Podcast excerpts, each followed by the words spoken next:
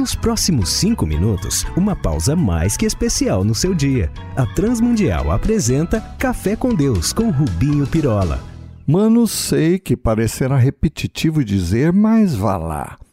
Quero hoje bater numa velha tecla sobre a importância de sermos e irmos, ajuntarmos-nos, servirmos como igreja. Ô cafeteiro, você anda mais requentado do que o café que uma tia minha faz. Tanto que quando eu olho para ele, logo ouço: Oi, você de novo?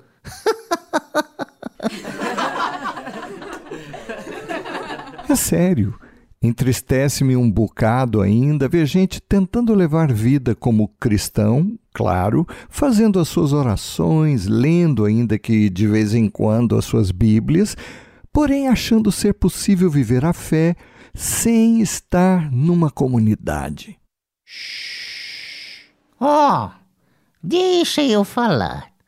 Mas tem cada comunidade que, meu amigo, é gente complicada, é gente chata, mais do que lâmina de barbear, fofoquices e tantas outras coisas que. Ah, fi.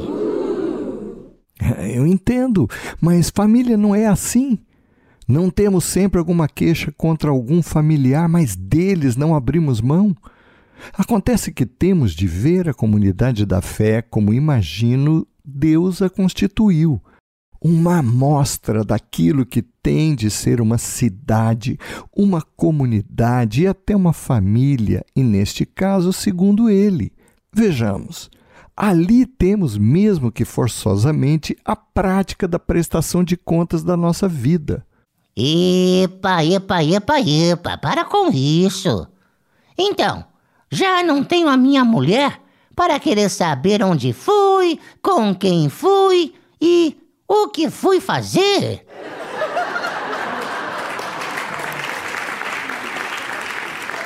Mas eu me refiro a algo comum de repartir a nossa vida e o que de Deus recebemos de uma forma natural, como fazemos com amigos, com família, Pensemos na segurança de estarmos inseridos entre iguais, que se preocupam uns com os outros, e ali também cuidados das necessidades uns dos outros, do socorro, da convivência fraterna e, claro, do ensino para a vida, do crescimento da vida de cada um, com vistas às boas obras.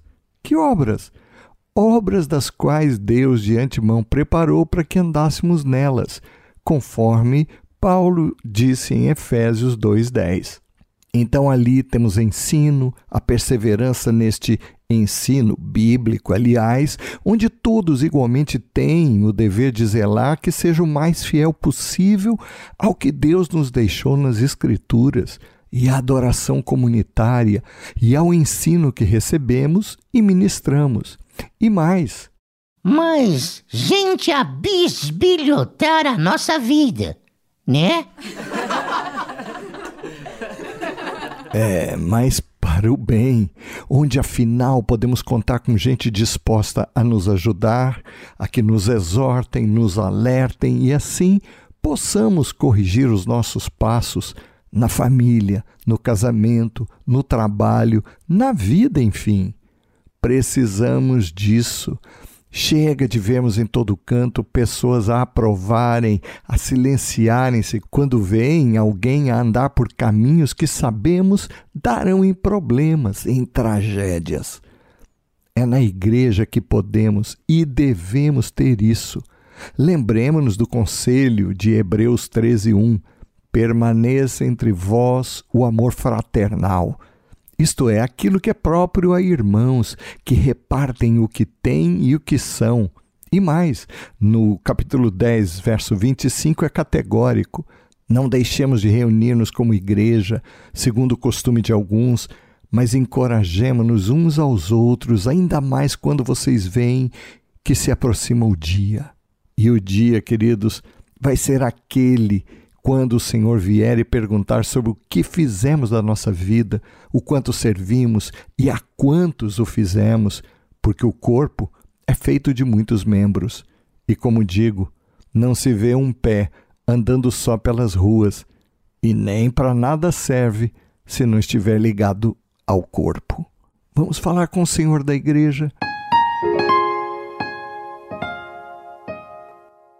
Pai, é isso pedimos-te que assim tu não desistas de nós, gente tão complicada, tão difícil, que também não desistamos dos nossos irmãos e de uma vida a eles também consagrada em serviço, como vimos no teu filho.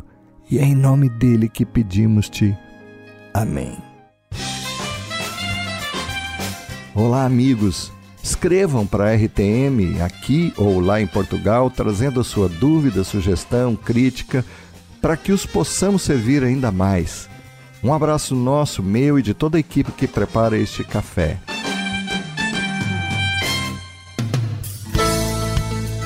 Se você gostou desse programa ou tem alguma dúvida, escreva para café com Deus sem acento arroba transmundial.org.br